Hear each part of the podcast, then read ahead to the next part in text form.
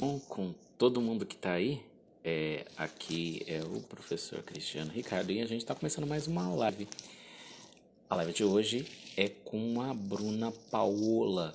Uh, só vamos esperar ela entrar aqui pra gente. Aê, Bruna! Vamos lá. E aí, uh, deixa eu já explicar enquanto a Bruna tá acessando. Olá! Olá! Tudo bom? Tudo bem? Aí, tudo jóia? E você, como é que você está? Tô bem, passando um friozinho, né? tá bem frio esse friozinho tá bom. É, esse friozinho tá bom, né? tá bom, sim. Também, é. na medida do possível. Maravilha, maravilha. Bom, você? É, tudo jóia, tudo tranquilo. É, vamos dizer assim, com a correria do dia a dia, né? É, a gente sempre, é, no meio dessa pandemia, sabendo a cada. É... Oi, Tânia! sabendo que a cada instante a gente acaba descobrindo é, algum conhecido, alguém que está ou com o Covid ou com suspeito de Covid, então, bem complicado nesse aspecto, mas é, vamos seguindo. Felipe, bem-vindo. É, enfim, tem bastante gente aqui entrando. Tem bastante gente. Maravilha. Bom, aí, só para a gente começar, é, essa live, então, a gente tem mais ou menos uma hora de duração. Depois disso, é, o que, que a gente faz?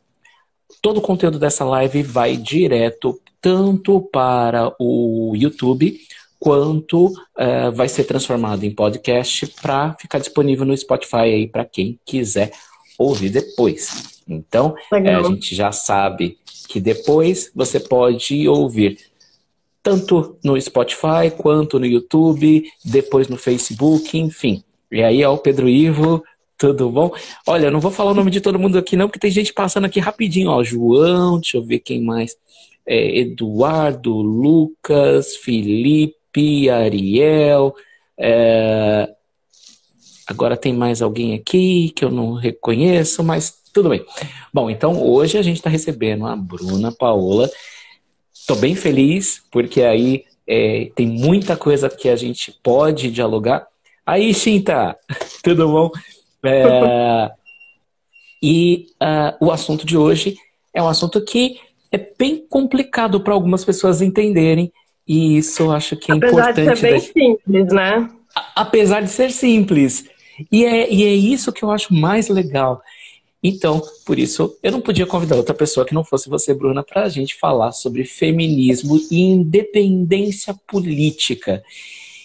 Eu acho que para começar, a primeira coisa é: mas o que é feminismo, minha filha? Explica aí pra gente de uma forma bem simples, é, porque isso é o que ajuda a gente a entender. E eu vou fazer um monte de perguntas e a gente vai seguindo conversando, tá bom? Mas antes tá de tudo, óbvio, se apresente aí para quem não te conhece. Eu acho que ainda tem alguém que não te conheça. Bom, Cris, obrigada pelo convite. Mandar um beijo aqui para todo mundo que está acompanhando, vendo o nosso porta-voz nacional da rede, está acompanhando aqui a gente também, o Pedro Ivo. Mandar um beijo também para o Felipe Camarão, que está acompanhando a gente, secretário de Educação do Maranhão. Ontem eu fiz uma live muito legal com o Felipe. Tem bastante conteúdo, aprendi bastante. Quero agradecer ele por, por, estar acompanhando hoje de novo aqui com a gente. É, bom, eu sou a Bruna Paola, tenho 26 anos, sou advogada de formação, sou especialista em juventude, sou pós-graduanda em direito eleitoral é, sou servidora pública desde os 18 anos, sou maranhense, né? Com uma partezinha que eu passei no Tocantins e agora morando em São Paulo. Né? E tô aí na política desde sempre, tô no processo de construção da rede desde o começo. Dentro da rede já passei por algumas instâncias, né? Já fui porta-voz estadual no Tocantins, é, hoje sou membro da Executiva Nacional e da estadual, né? Devido a uma coordenação com o Cris também. É... E vamos lá, sobre feminismo. O que é feminismo? Uma coisa muito simples. A gente, é, não sei porque a gente coloca dificuldades em entender o que é feminismo. O feminismo é uma luta simples, não é uma luta contra homens, o nome de uma luta em que a gente prega a superioridade de mulheres em relação aos homens é femismo, o nome disso. Feminismo é a luta das mulheres por igualdade na sociedade, por uma igualdade de gênero, por uma para que as mulheres possam acessar os direitos assim como os homens, porque, como a gente sabe, é, infelizmente a gente ainda não está é, em pé de igualdade na prática, né? Porque nos direitos a gente já conseguiu muitos avanços, a nossa Constituição traz essa igualdade entre homens e mulheres, mas na prática ainda tem um abismo, né? Então, entre o direito que está lá escrito na Constituição e o que a gente tem no dia a dia, ainda tem um abismo, e o feminismo, em regra, basicamente, é só essa luta para que as mulheres consigam ter uma igualdade na sociedade, tenham acesso é, aos espaços assim como os homens. Uhum. E aí tem muitos mitos sobre feminismo. e, mas, enfim, o que o feminismo prega é o fim do patriarcado e o fim do machismo. E o que é o patriarcado? É uma estrutura que traz as mulheres como se elas fossem inferiores aos homens. Mandar um beijo para minha tia Eunice também, que está acompanhando a gente, de Teresina, Piauí é, é uma estrutura que faz que, é, que prega, com, faz com que as mulheres, ou trata as mulheres como se elas fossem inferiores aos homens. E aí a luta contra o, o machismo é para que a gente tenha uma sociedade em que os dois tenham tratamentos é, iguais. E aí eu, eu até trouxe aqui, Cris, um jogo muito legal que gostaria inclusive de apresentar para todo mundo, que se chama Direitos e Silêncios.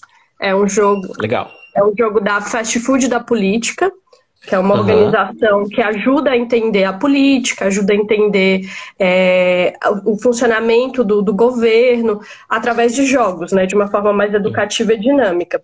Esse jogo Direitos e Silêncios, eles nos ajuda a entender muito que como a gente ainda tem uma luta muito grande é, para que as mulheres tenham plenamente os seus direitos reconhecidos. E esse jogo é bem simples, ele é de cartas, mas eles têm dados muito, muito curiosos, que mostram que ainda há, há pouco tempo é que a gente conseguiu avançar em direitos para as mulheres, como, por exemplo, só em 1934 as mulheres puderam ter é, o direito de fazerem depósitos bancários em seu próprio nome. Em 1962, em 1962, as mulheres tiveram direito de trabalhar, de escolher trabalhar, porque antes elas precisavam pedir aos seus maridos para poder ter esse direito de trabalhar.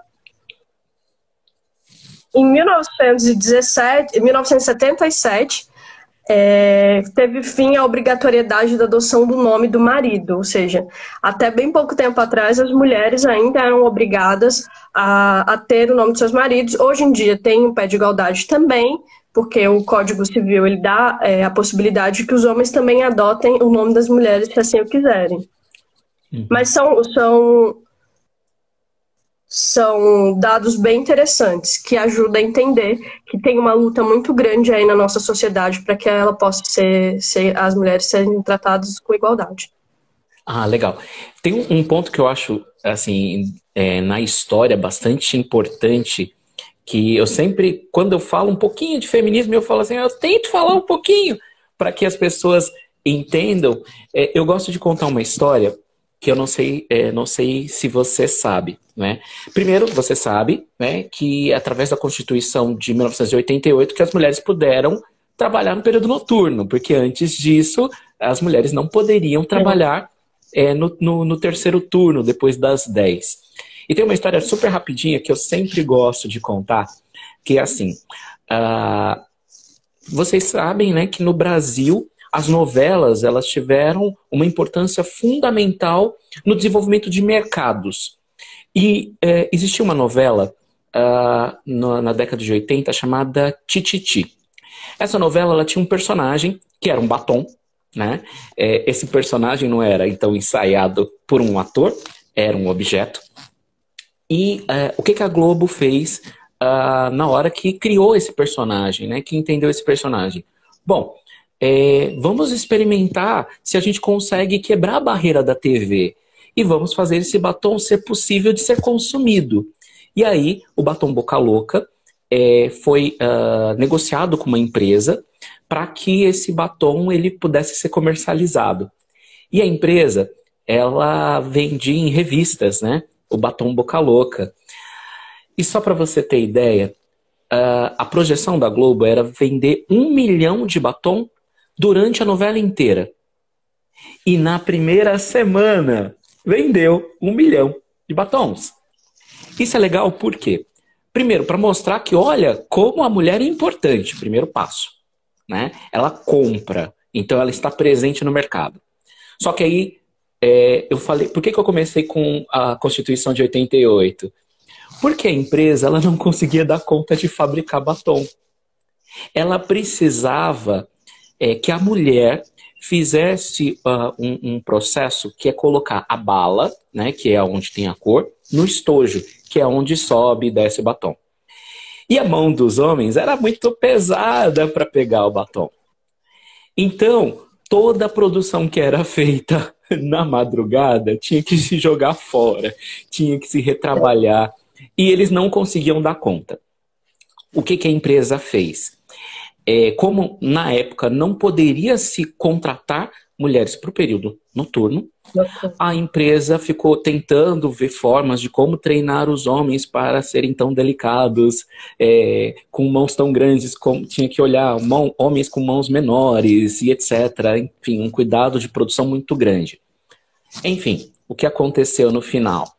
É, a empresa ela teve que buscar é, pessoas que na época nem se chamava transexual, teve que buscar travestis, né, que era usado o termo na época, até porque é um conceito também novo, para trabalhar no período noturno.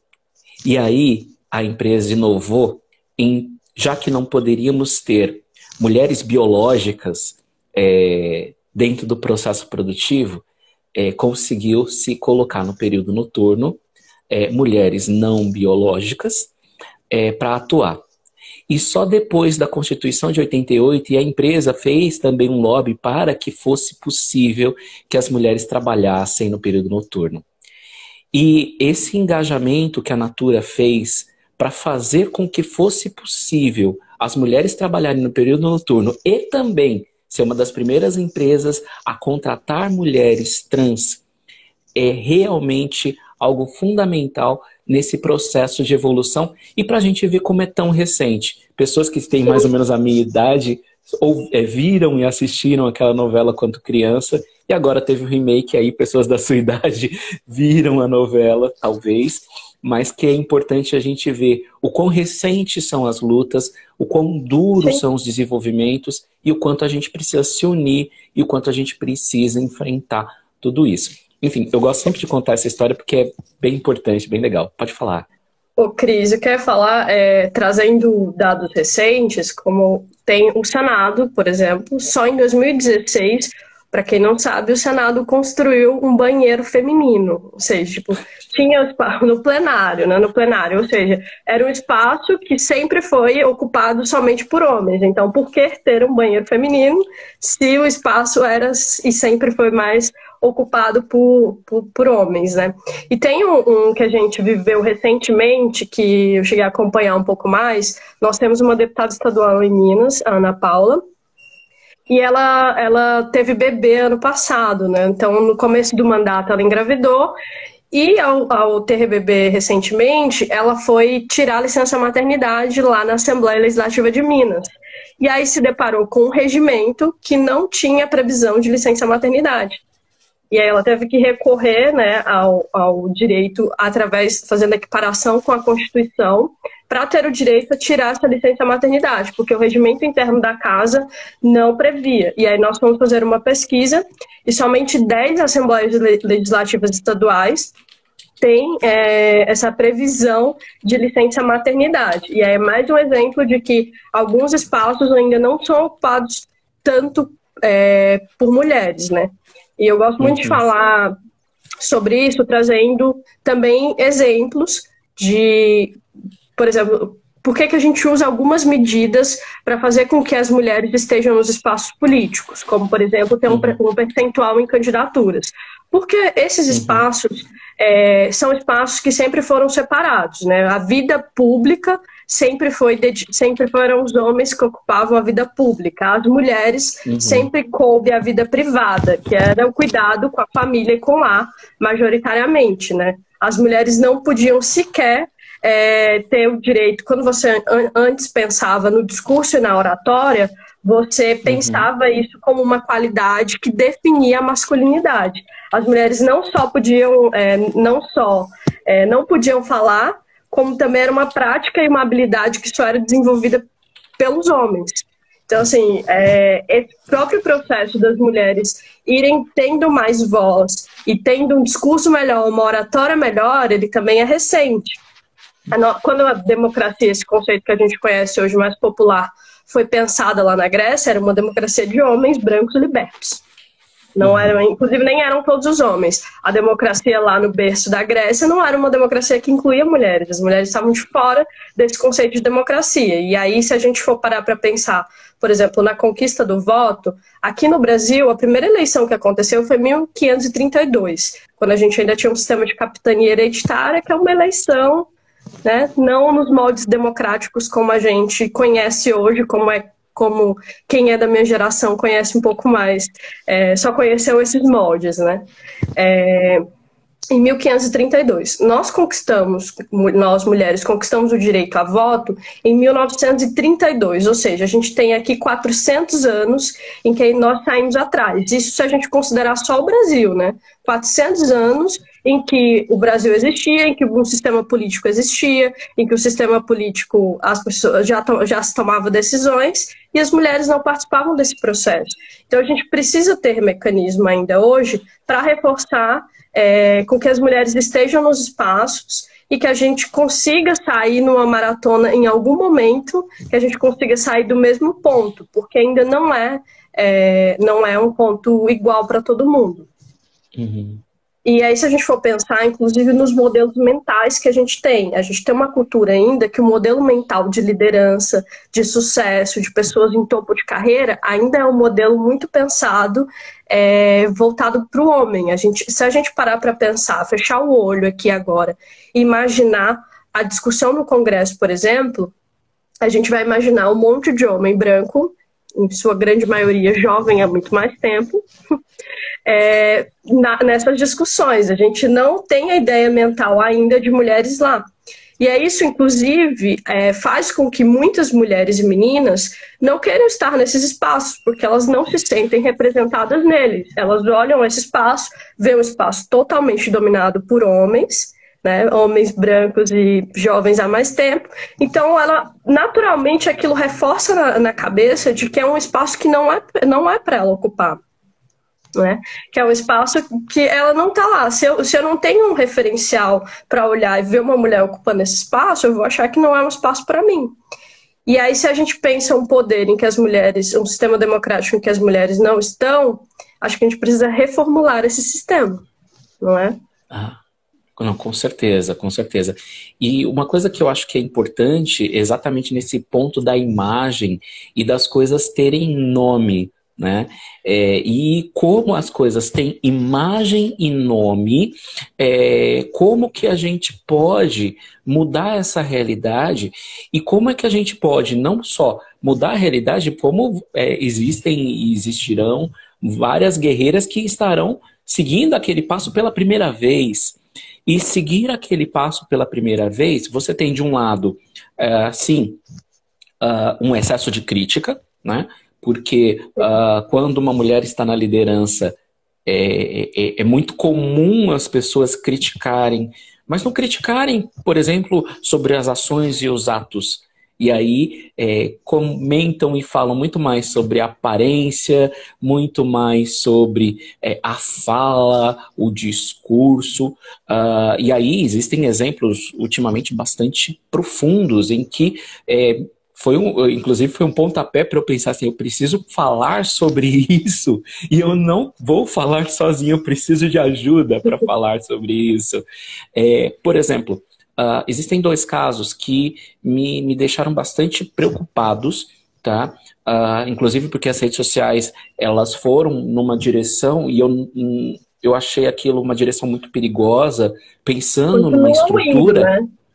Sim, é, é, pensando numa estrutura de, de, de, masculinidade tóxica bastante profunda, que é, por exemplo, o caso lá da deputada Joyce Hall. No momento em que ela estava, e aí não é uma questão de, de ideologia nem nada, Sim. é questão agora de uma mulher. Né? No momento em que ela estava junto com o governo, uh, existia uma trupe de pessoas que defendiam todos os posicionamentos dela.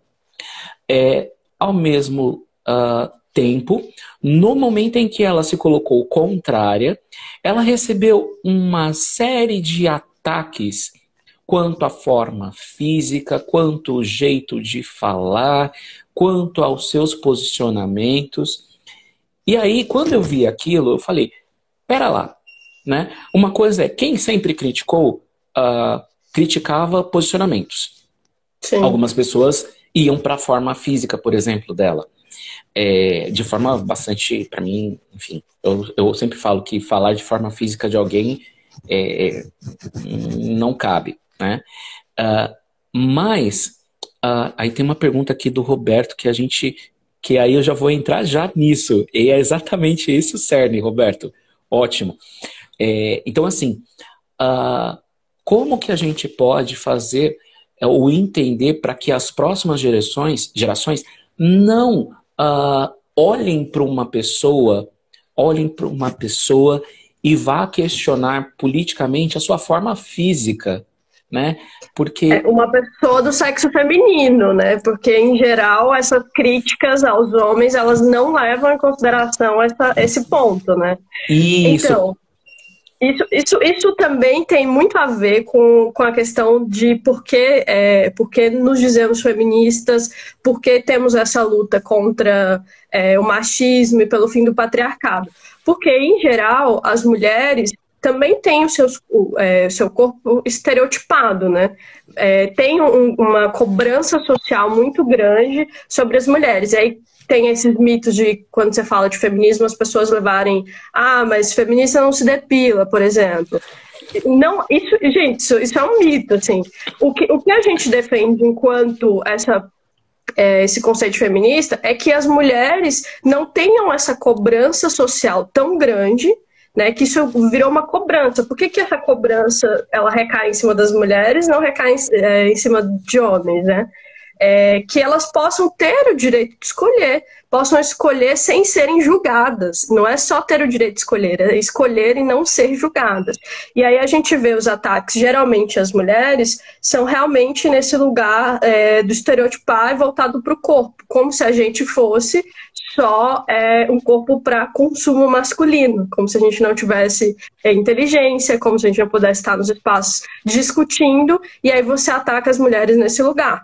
Que inclusive é, a gente foi para mim horrorizante assim em 2014, se eu não me engano, aquele adesivo que tinha a Dilma lá no, nos tanques de gasolina, que inclusive era uma citação a um crime que é um crime de estupro, né? Então, assim, é, é muito difícil, e é por isso que na minha fala anterior eu falo que a gente precisa ressignificar os espaços. Porque esses espaços e a política dessa forma, ela ainda, elas ainda são muito hostis para as mulheres quererem estar nesses espaços, porque você vê uma mulher tão atacada é, pela forma como se veste, pela forma física e não pelos seus posicionamentos, naturalmente você não vai querer estar num ambiente como esse. Então, para além de a gente construir uma sociedade é, que seja mais igual, a gente também precisa ressignificar os espaços. E eu acho que é, não dá para a gente esperar é, que só a próxima geração faça isso. Né? A gente, óbvio que a gente precisa ter um compromisso com a educação que a gente dá para os nossos filhos agora. Né? Mas a gente não pode só simplesmente esperar que a próxima geração que virá virá uma geração melhor e não fazer nada para mudar esses espaços agora. É, eu gosto de contar uma história assim de como os espaços é, podem ser melhorados para agregar as mulheres. Por exemplo, em 2016, nós fizemos o um Encontro Nacional de Mulheres do partido, né, dentro da, do Congresso Nacional, da rede. E é, a gente viu que tinha. Foi 16. Isso, 16. E aí tinha uma ou duas mães com um bebê lá brincando no, no espaço do Congresso. Chegou em 2018, fomos fazer um novo congresso. E aí ficamos refletindo sobre quais são as dificuldades que as mulheres têm de estar nesses espaços. E aí pensamos nas mulheres mães, eu não sou mãe, mas tem muitas mulheres que participam que são mães, que têm crianças pequenas e que às vezes não conseguem estar participando desses espaços porque não tem com quem deixar seus filhos. E aí nós pensamos, e se a gente criar um espaço em que tenha é, que tenha cuidadores para ficar com as crianças para que as suas mães possam estar tranquilas participando do debate. E aí, no congresso seguinte, a gente criou esse espaço e teve cerca de 20 crianças ali e as mães podendo participar perfeitamente é, das discussões e dos debates. Né? Legal. E legal. Eu, fiquei, eu fiquei lembrando aqui de uma outra coisa também, é, relativa à educação que a gente dá para os filhos, que tem muitas formas que ainda é, naturalizam o tratamento diferenciado entre homens e mulheres. E uma delas é a linguagem, é a forma como a gente fala e escreve. Isso nem sempre é perceptível para nós, mas durante muito tempo nós utilizamos homem, por exemplo, para se referir a toda a humanidade. Ou seja, homem podia ser homem ou mulher, né? E aí usamos o termo como homem para se referir aos dois. E na nossa linguagem no dia a dia, às vezes a gente escreve uma lei, às vezes a gente escreve um decreto, em que a gente fala só no masculino. E aí você não agrega também as mulheres dentro dessa linguagem, que é uma das formas pelas quais a gente pode mudar e naturalizar as mulheres também como sujeitos de direito. Legal. É, e talvez seja um grande exercício, pelo menos eu, eu tento nos textos que eu crio, é, olhar o meu texto depois, antes de, de apertar ou publicar, fala, peraí, será que alguma dessas palavrinhas pode ser melhorada? Pode ser substituída por outra palavra? E aí é óbvio, é, algumas pessoas, e, e, eu me encaixo é, nesse, nesse grupo de pessoas que quando olha uma palavra nova, vou usar esse termo, uma palavra nova, olha, olha com estranheza e fala: peraí, essa palavra existe feminino para ela? Ela está grafada corretamente? E aí olha, e olha do outro jeito, e busca muitas vezes, e isso eu estou dizendo um exercício que eu faço, buscar uma outra palavra que possa estar Agregar. ali naquele lugar que possa agregar. E isso talvez seja um exercício de legislação, seja um exercício uh, ah, para colocar aí também é, nos planos de educação.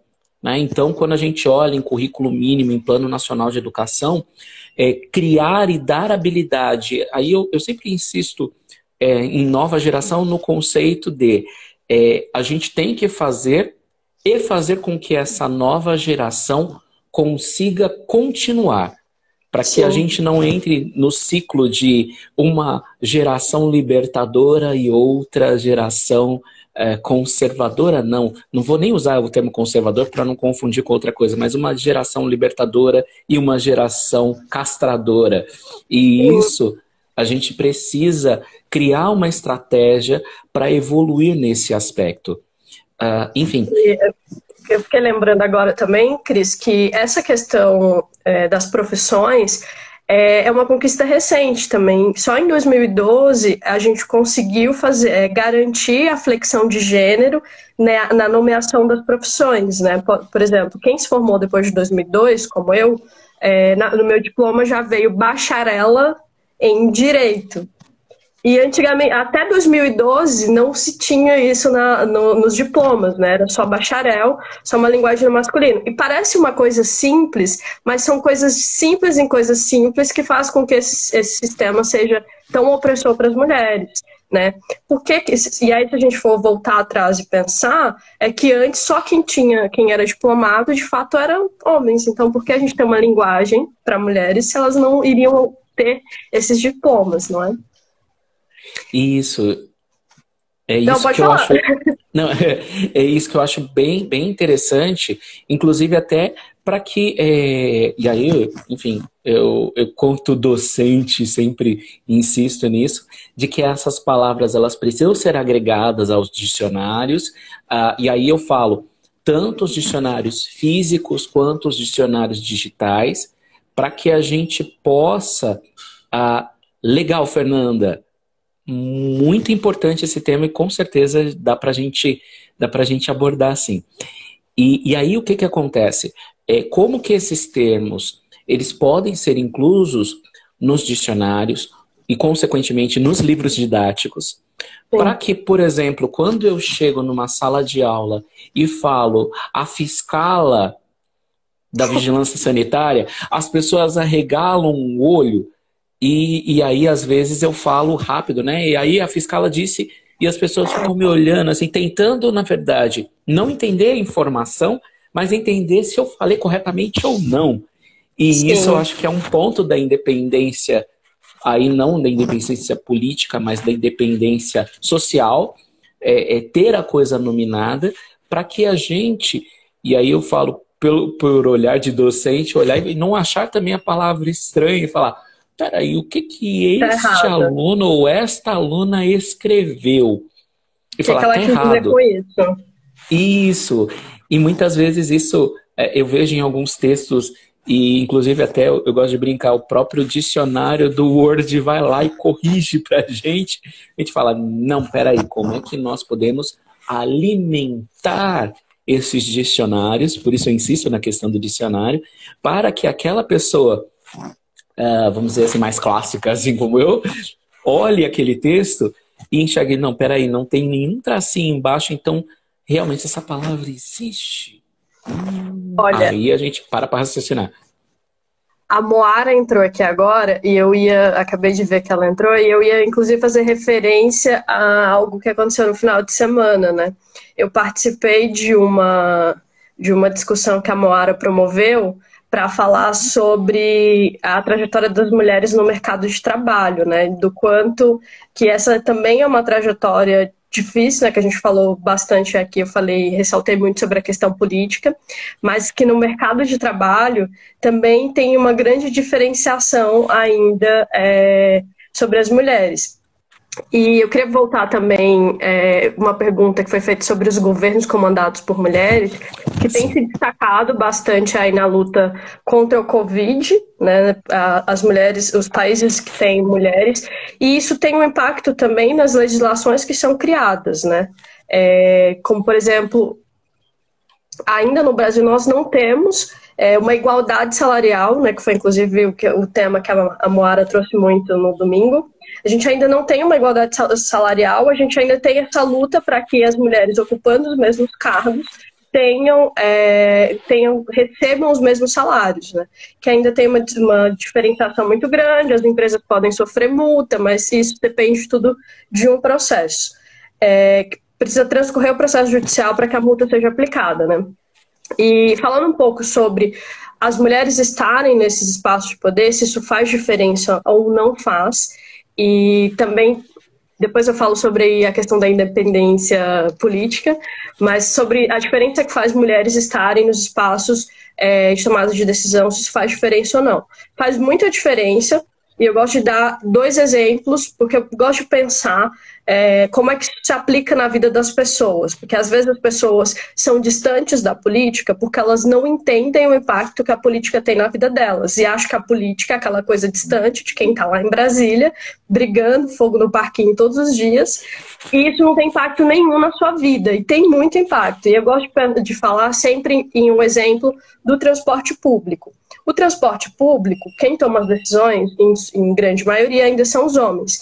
Hoje, as mulheres ainda são é, a chefe de famílias, as mulheres são ainda as que têm a, a, relação com o trabalho, tanto doméstico quanto de cuidado, ainda são as mulheres que, que têm essa relação de cuidado com a questão da saúde, de acompanhar um familiar no hospital, ou de de mãe, tem, temos muitas mães solos, né, que precisam é, levar o filho na creche, trabalhar, é, enfim, e fazer diversas compras de mercado, enfim, diversas, é, diversas funções e atividades, e elas precisam de um transporte público que dê condições a ela de ter tempo suficiente para isso. Obviamente que os homens também precisam, mas a, é, impacta ainda mais o dia a dia e o tempo das mulheres. E aí, se você tem um transporte público que só homens pensam nesse formato de transporte público, ele não traz a visão de quem tem uma outra realidade como, como é o caso dessas mães solos, que precisam se desdobrar, saem muito mais cedo para chegar nos espaços e conseguirem cumprir as suas funções. Se a gente tem uma mulher lá nesse espaço, ou muitas mulheres nesse espaço, entendendo essas dificuldades, Consequentemente, o transporte público vai ser pensado de uma forma que seja mais eficiente, com o cruzamento entre todos esses serviços públicos que a gente precisa acessar de uma forma mais rápida. E aí eu vou uhum. falar no assunto tabu também, que é menstruação ainda é um assunto muito tabu, porque também é um assunto só relacionado às mulheres. Até bem pouco tempo atrás a gente não falava mesmo entre as próprias mulheres. E aí, é, recentemente estava estudando o conceito de pobreza menstrual, que inclusive foi um movimento que começou na Inglaterra, que são meninas e mulheres que deixavam de ir à escola, é, deixavam de ter uma vida social por conta do tabu relacionado a falar sobre isso, ou principalmente porque é, não tinham acesso ao dinheiro suficiente para comprar absorvente. Parece uma coisa de outro mundo, mas isso é na Inglaterra. Imagina como isso é também no Brasil, né? Na Índia, por exemplo, tem um, um documentário muito interessante na Netflix que é sobre, sobre essa questão. Então, é, o que, que e o que, que isso muda? Trazendo para a nossa realidade. Hoje, o absorvente não é considerado um item de higiene básica. Shockings. É um item de higiene básico para as mulheres, mas ele não é considerado. E quem está lá decidindo o que é e o que não é. São homens que não precisam, então, para que ser é, considerado higiene básica, né? Se, se, eu não uso. Por quê, né? Então, assim, e o que, o que, qual que é o impacto disso? Os itens de higiene básico ou da cesta básica, por exemplo, eles têm ou uma redução de impostos ou são é, isentos de impostos para que as pessoas possam ter mais condições de acesso. Aqui no Brasil hoje, o absorvente custa 35% do valor dele é, referente a imposto. E tem muitas mulheres que não conseguem acessar. Então, se a gente tivesse mulheres lá naquele espaço de tomada de decisão do que é item de higiene básico, pensando que muitas outras mulheres não têm acesso a esse item, poderia ter uma redução de imposto ou inclusive uma isenção de imposto para tornar ele mais barato e mais acessível para todas as mulheres e meninos.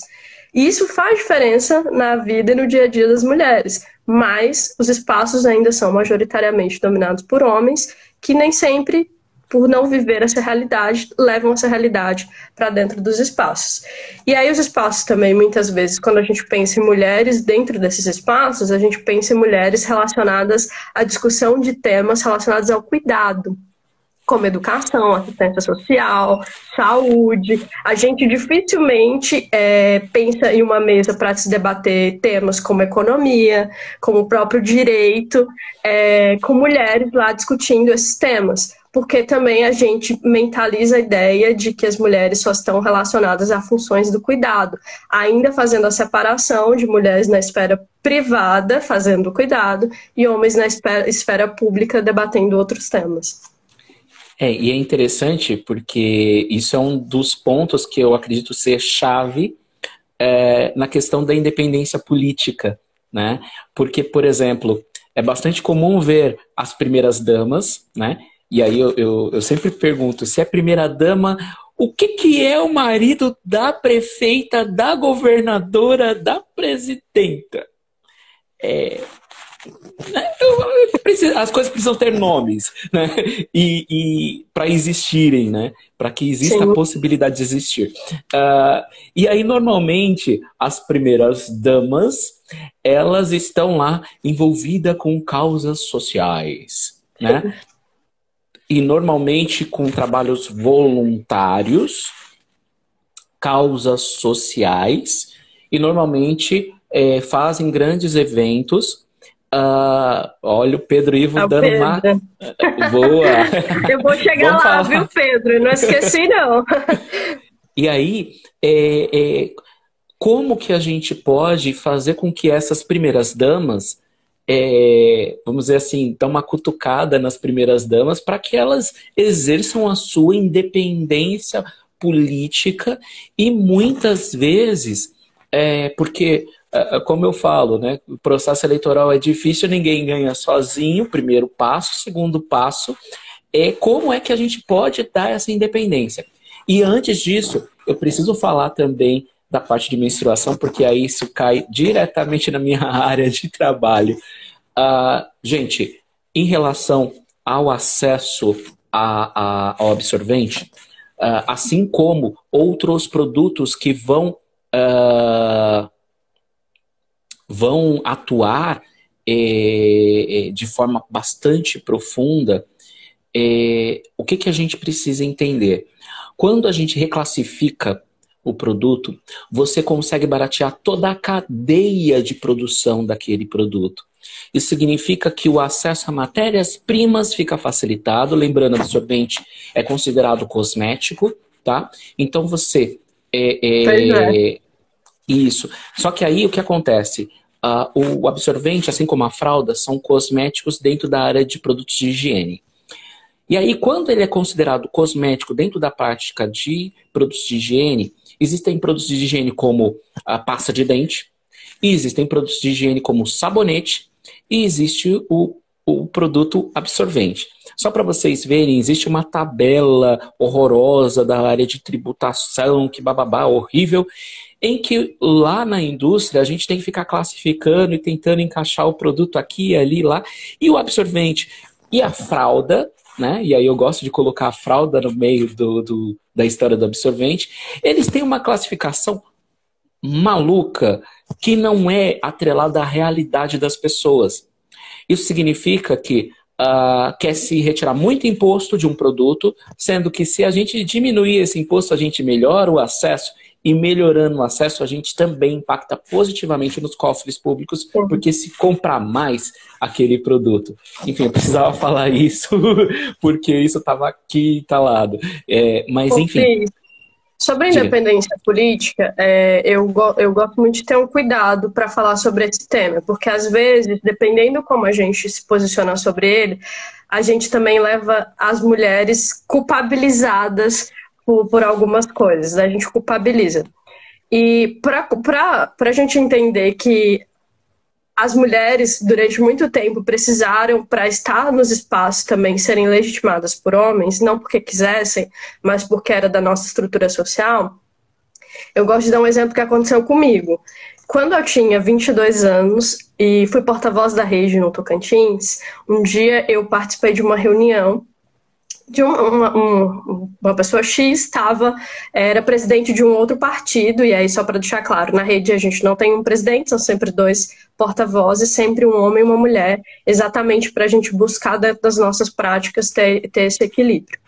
E aí quando eu cheguei me perguntaram se eu queria participar da reunião como porta-voz da rede enfim é, me apresentaram assim e aí eu sentei, só tinham homens, jovens há mais tempo, e eles viraram para mim e falaram assim: Ah, mas quem é o seu pai?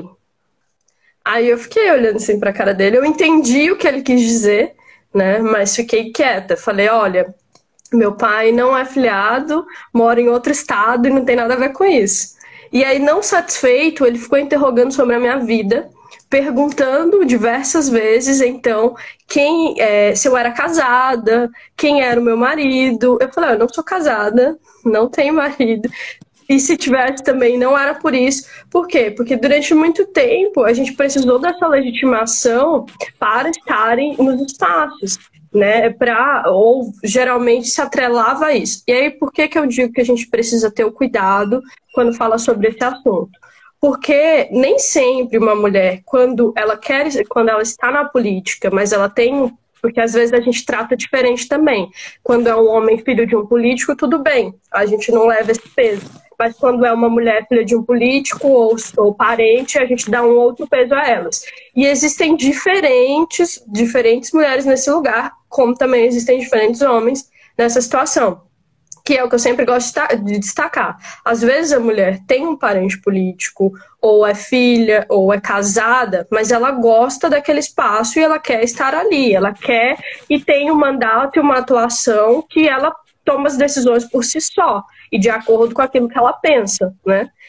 Às vezes não, às vezes, em grande parte, o que acontece é que os homens, para legitimarem a sua, o seu, seu poder político, de influência política, influenciam e fazem com que seus esposos ou filhas é, sejam candidatas para ele ter a manutenção do poder e ele tomar as decisões naquele espaço. Então são coisas diferentes e eu acho que não dá para a gente tratar as duas coisas é, da mesma forma. Então, assim, obviamente a gente tem que buscar a independência, inclusive de tentar é, olhar para essas mulheres com, que não estão independentes com outro olhar, né? Com o olhar do cuidado e não do julgamento. Mas, de fato, existe essa, essa, essa influência ainda muito grande, mas que a gente tem que, que buscar olhar. Porque, por exemplo, eu gosto de política, estou na política e gostaria de continuar. E se eu me relacionar com alguém que também é, é vão dizer que eu estou lá só por causa dessa pessoa? No meu caso, eu já tenho uma construção. Né? Mas a gente tem que olhar e fazer essa diferenciação muito importante é, entre esses dois cenários e não colocar os dois na, numa caixinha só. O Pedro perguntou sobre ecofeminismo.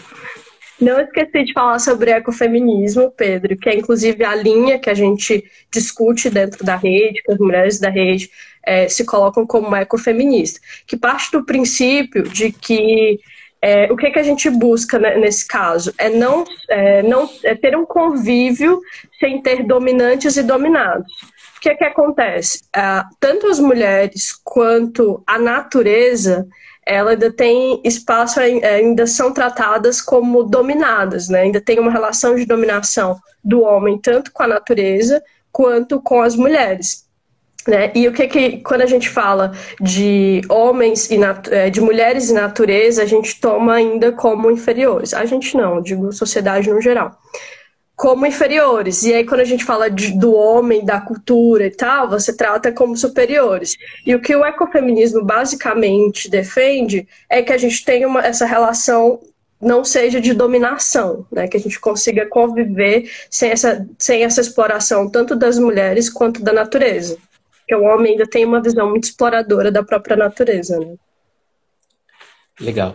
É, e uma, uma coisa que a Tânia fez uma observação aqui, para que só para a gente fazer uma correção de uma fala que eu tive é, sobre assistência é, social, só para não confundir com o trabalho correto, é, muito bem ajustado das pessoas que fazem serviço social, tá? Ou seja, é, não fazer uma confusão e que muitas vezes a gente percebe essa confusão que existe aí é, no trato é, como se o serviço social, inclusive agora uma palavra minha, como se o serviço social fosse algo menor uh, ou atrelado obrigatoriamente ao grupo das primeiras damas e, uh, como eu falo, eu falo sempre, né? E do, do cara lá que casou com a mulher que ainda não tem um nome certo por coitado, que eu acho que a gente precisa precisa ter um nome em língua portuguesa. E eu acho que isso, de novo, é, eu não sei se já tem, né? Mas enfim, já sabe é, se tem um não. nome pro. Não tem não, ainda, né? eu saiba, não. A gente precisa Mas, assim, colocar no nome. Ô, Cris, é, não sei se a Tânia ainda está aí, eu não, não, vi o comentário dela, mas que é uma, uma relação que a gente precisa, inclusive, discutir, porque para a gente, de fato, não, o serviço social ele não é inferior. A gente não, pelo contrário, precisa supervalorizar o serviço social, né? Mas tem essa relação que a gente às vezes ela é sutil por quê? Porque o serviço das mulheres sempre foi tratado, e as mulheres também, como inferiores. Então, o serviço social, em regra, é dominado ainda por mulheres. São as mulheres que ainda estão nesses espaços. E aí você veja a sutileza que existe de tratar esse, esse serviço como menor. Inclusive, são serviços ainda pouco remunerados. Né? Sim, com certeza. Yeah. E precisa e, desculpa, e precisa sair dessa esfera do, do voluntariado que eu, que eu coloquei antes na minha fala, dessa relação das primeiras damas. Tem que deixar de ser voluntário, tem que ser um serviço realmente remunerado, digno e com projetos bem claros para poder realmente, não é porque saiu aquele governo e entrou aquele outro, né, que mudou-se toda a prática de serviço social daquela cidade, daquele estado ou do país. E isso, eu acho que é importância nesse aspecto, e sim, dar um outro significado a eles. É, então, e aí tem, tem essa, essa questão do, do trabalho do serviço ainda ser muito, serviço social ser muito é, mandar um beijo aí pro Pedro, que gostou muito, tá indo nessa. Obrigada por ter ficado aqui com a gente até agora, Pedro. E por não ter me deixado esquecer de falar sobre ecofeminismo. Mas é isso, assim, e você vê que ainda os cargos mais altos e aqueles cargos, como eu falei no começo, que o modelo mental de sucesso ainda é o modelo mental masculino. E que mesmo quando a gente tem mulheres ocupando esses espaços, a gente trata, é, elas precisam se masculinizar para ocupar esses espaços, ou ter, buscar ter formato, é, ter formas ou é, até de se vestir mesmo. Você vê as grandes líderes até bem pouco tempo atrás, Angela Merkel, enfim, andavam com terninhos, enfim, com, que é essa cobrança é, da sociedade no sentido de de ainda cobrar que, que sejam tenham características masculinas, né, é, para que as mulheres estejam nos espaços, né, e, e, aí tem um tratamento bem diferente. Se uma mulher, se um homem chega, fala firme numa reunião, né, ele é tratado como uma grande liderança, conseguiu né, ser efetivo na fala. Se uma mulher vai lá e faz uma fala é, falando mais alto na reunião, no mínimo ela vai se chamar de louca. Exato, exato. E isso acho que é importante da gente perceber. Aí, olha só o que o Roberto joga pra gente para falar um pouco da representatividade da mulher indígena na política, Legal. Que desafio. para mim, bem desafiador. É. Mas é, é, vamos lá. Uh, primeiro ponto que eu acho que é importante. Primeiro, né? Olha só, a gente já está quase 50 minutos e eu falo primeiro. um dos pontos que a gente precisa. 50 é minutos já, gente? 50 minutos, ó, que beleza.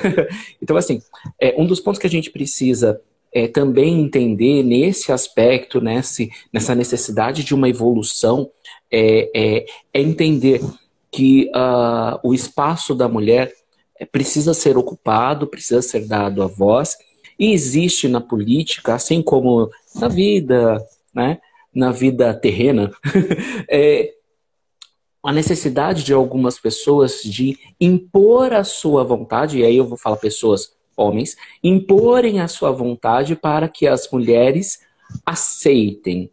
E uh, isso a gente vê no mundo corporativo, uh, e muitas vezes a mulher no mundo corporativo, né, ela acaba uh, exercendo o poder de bater a mão na mesa, né, é, quando ela está num cargo de liderança.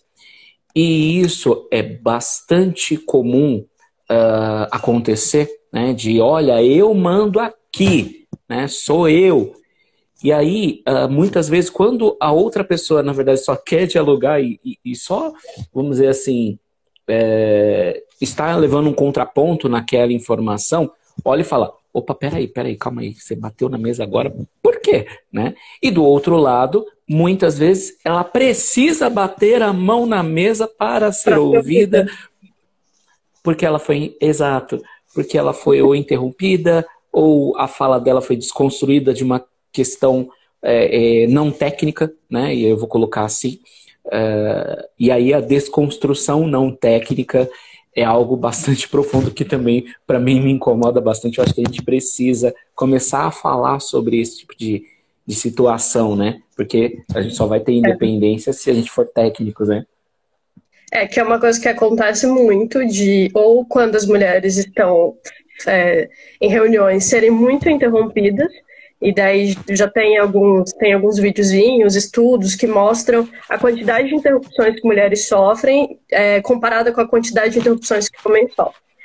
E tem também é, a questão de, às vezes você dá a ideia, você fala, explica, e daí o homem pega a fala, tipo, fala como se apropria da sua ideia como se dele fosse e ainda explica para você é, num lugar que às vezes você você é, entende mais daquele assunto do que ele, né?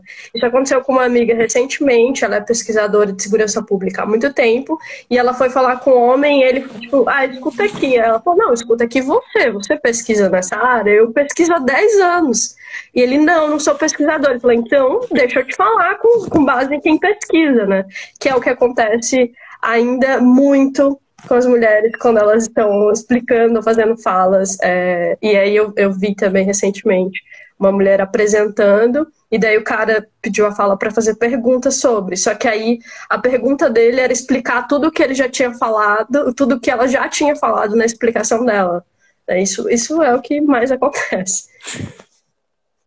Ah, é, é, é, eu sempre, sempre busco entender essas relações difíceis, né? Porque, enfim. Vamos lá, é difícil.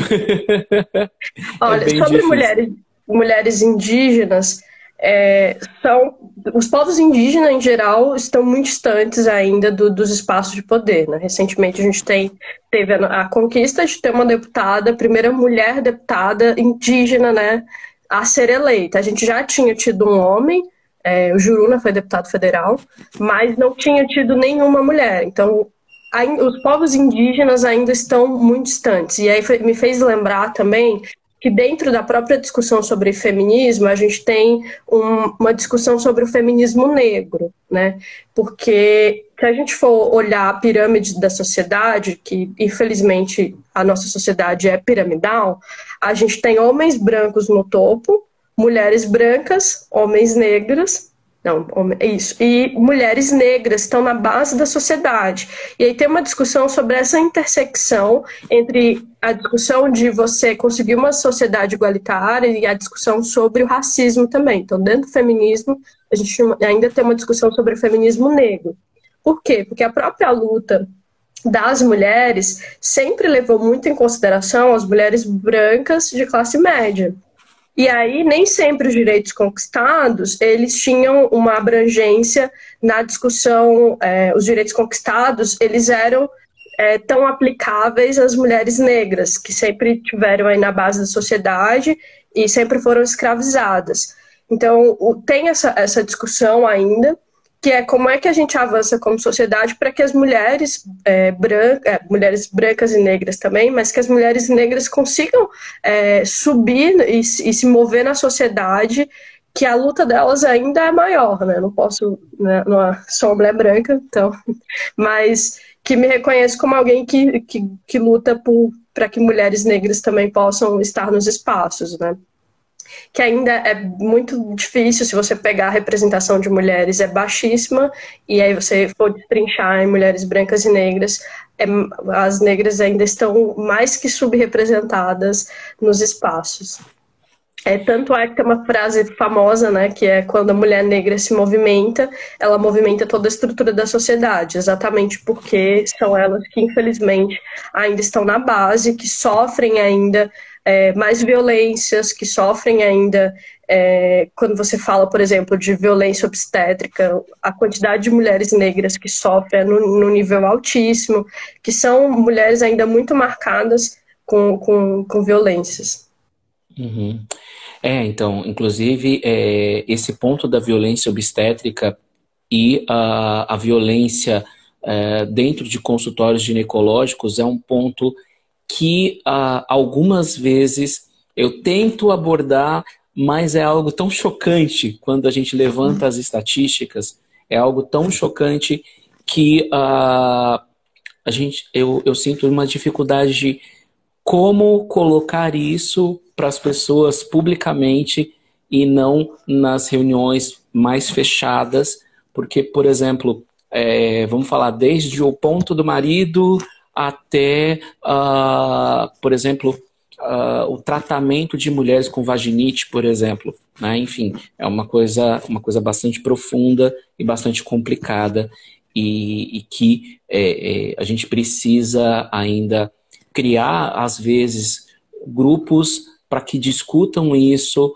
uh, de forma aberta e isso às vezes machuca tanto aquelas pessoas Sim. que são vítimas e que é, é, existe, aí eu falo do meu lado, uma, uma dificuldade de como entrar naquele assunto, sabendo que está machucando tanta gente e como é que a gente pode encarar isso de forma mais direta, né? É, por exemplo, uh, esse termo que eu falei agora, ponto do marido, não tem que existir, não deve existir. Existem é, é procedimentos na, na, na, obstetrícia e olha, a nossa live está acabando, pulou aqui 20 ah. segundos, mas aí, como Já. o tema tá, tá legal, eu vou ter que encerrar, a gente, a gente entra de novo só para a gente fechar as coisas, senão a gente perde aqui o vídeo da live, tá bom? Pode ser. Já voltamos, tá gente. 10 tá segundos, bom. então eu vou clicar aqui, cliquei. Olá pessoal, tudo bom? Eu tive que dar uma encerrada rapidinha na live, mas a gente já volta, porque é, com isso a gente consegue voltar aqui com a Bruna para a gente encerrando. Eu acabei é, não, não, não vendo aqui Uh, opa, a Bruna já entrou. Vamos lá, Bruna. Para a gente poder caminhar aí para encerrar, né? A gente falou. Ah lá, Bruna. Ei, voltamos. então, tá, desculpa, Bruna, mas é que né, o Instagram faz isso com a gente.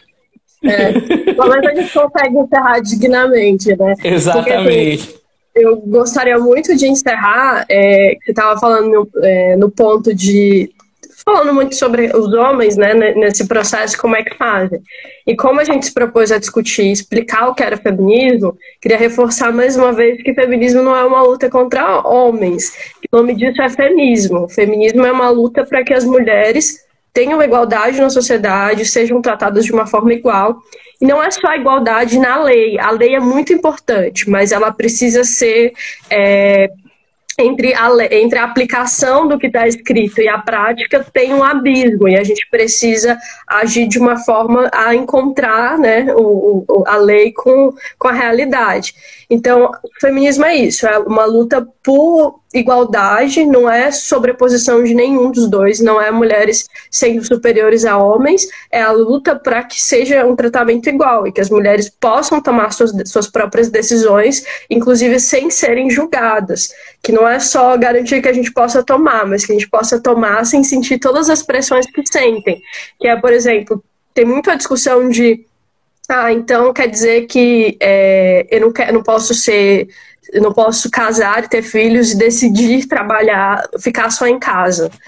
Você pode, só que o que a gente luta é para que você possa, que isso não seja determinação no seu caminho, que não seja determinação da vida das mulheres, que eu possa, que eu possa ser escolhendo ser, porque eu quero isso, mas que eu possa, por exemplo, escolher é, ser piloto de avião e não ter discriminação, porque recentemente, se você botar no Google aí pesquisar um avião, é, o, os passageiros descobriram que, que é pilotado por duas mulheres e atrasou o voo porque alguns quiseram descer, porque eram mulheres que estavam comandando. Então é para isso, é que a gente não seja determinada a seguir só um caminho, que é o caminho do lar que a gente possa ter o caminho do lar, mas por escolhas nossas. E aí dizer aos homens que essa é uma discussão muito importante, é, que precisa dos homens também. Homens não são feministas, são pró-feministas. Então, assim, dizer que é uma luta que não é só das mulheres, que não, não pode ser feita só entre nós, né? Só, é, só eu discutindo com, com as mulheres. A gente precisa ajudar algumas mulheres a entender, porque tem um nível de compreensão diferente, obviamente, mas é, fazer essa discussão também com os homens para que eles entendam, porque é, essa estrutura patriarcal também afeta aos homens, né? Que é a questão da masculinidade tóxica, também são criados para não terem afetos, para não demonstrarem os seus afetos. Então é uma, uma discussão que é de toda a sociedade, não é só de um ou do outro. Legal, Bruna. Muito obrigado. E uh, tem uma coisa rapidinho, só para que algumas pessoas, essa história do feminismo e feminismo, que muitas vezes nas redes sociais eu fico insistindo, falando, gente, cuidado. É, quando você vai procurar em outras línguas, existe um termo que também existe em português chamado chauvinismo. O que, que é isso? Uh, quando a gente pensa em língua portuguesa, diz que chauvinismo seria um amor exacerbado à pátria. Mas o chauvinismo significa uma defesa exacerbada sobre algo, colocando o outro abaixo. Então, a mesma coisa. Uh, se a gente fosse colocar é, o femismo, o femismo seria uh, um, uma mulher chauvinista, ou seja, uma mulher que acredita que é melhor do que o homem apenas pelo fato de ser mulher. Do mesmo jeito que o machismo seria também um chauvinismo, né? O homem acreditar que ele é melhor apenas pelo fato de ser homem. Então, quando as pessoas procuram em outras línguas, e isso é, eu já fui várias vezes questionado, eu falei, olha, cuidado, femismo não existe em outra língua, existe em língua portuguesa. Por conta da organização das palavras. Ó, aqui o Felipe sugeriu o, o documento, o, o documentário O Silêncio dos Homens. Legal. Legal. É, e aí, o Ó, que, que Deixa eu aproveitar para mandar um beijo aí para várias pessoas que eu vi entrando aqui. A Fernanda Damasco, que é, da, que é do Rio Grande do Sul. Um abraço aí para o meu querido amigo João Gentil, que é da rede lá no Rio Grande do Norte. Maravilha. O Felipe também, que está aqui. Legal, legal. Muito obrigado, gente, pela confiança de ficar esse tempinho com a gente, né? É, e, e aí é só para que as pessoas, porque normalmente as pessoas ficam buscando e falam: ah, mas não tem inglês, ah, mas não tem francês. Eu falo, gente, procura chauvinismo e procura lá no inglês, lá no francês, que lá está explicando muitíssimo bem. E isso eu acho que é importante para a gente conseguir evoluir. Bom, é, a gente passou aqui bastante tempo muito obrigado, Bruna. Eu queria por... te agradecer pela, pela oportunidade né, de estar discutindo esse tema, que é um tema que me move muito né, a, a, a continuar na luta, porque acho que ainda tem muitas lutas para a gente vencer. E a confiança também de, de falar desse, desse tema para o público que você alcança, né, para as pessoas que, que te reconhecem também como uma importante liderança. Muito obrigado. E pessoal, olha só, essa live vai estar tá na íntegra, tá? No Facebook a partir de amanhã. E amanhã, a partir de meio-dia, vai estar tá no Spotify disponível para todo mundo ver. É só procurar lá. Digita o nomezinho Feminismo e Independência Política que vai conseguir encontrar a gente, porque a gente vai estar tá lá também né? Com esse Legal. áudiozinho aí para a gente acompanhar. E também tem nos, em alguns outros canais aí, por exemplo, o Google Cast, lá com os podcasts do Google. Uh, a gente já está vendo, daqui a pouquinho a gente vai estar tá no Deezer também, vai estar tá em outros lugares, enfim. Legal. E é, aguardem que próxima terça-feira tem mais um tema para a gente conversar. Muito obrigado, Bruna. Muito obrigado, Obrigada, pessoal. E Obrigada até a, a próxima. Mundo até agora aqui com a gente, acompanhando a discussão. E até a próxima. Tchau, tchau, gente. Tchau.